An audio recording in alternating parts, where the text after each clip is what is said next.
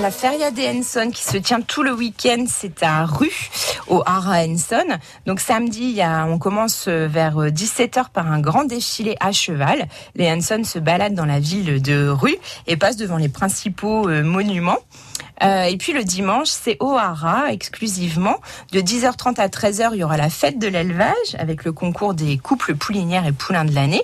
Euh, et de 13h à 18h, non-stop, des animations et des jeux équestres avec de la voltige, du horseball, de la démonstration aussi de cutting, c'est le, tri du bétail qu'on fait euh, avec les, bergers à cheval du Marcanter.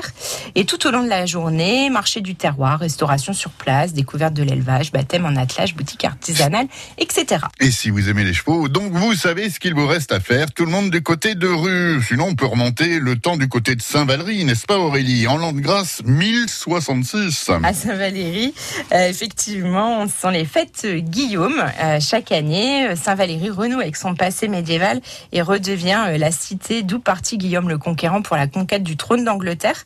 On reconstitue donc euh, la vie quotidienne d'un village médiéval au travers d'un campement.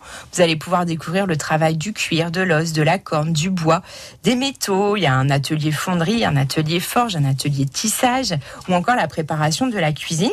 Il y a aussi un marché médiéval qui s'installe et puis pour distraire et occuper les troupes, bien sûr des saltimbanques, des cracheurs de feu, des jongleurs, etc. Tout ce programme, bien sûr, à retrouver sur francebleu.fr. Il est 7h et bientôt 17 minutes.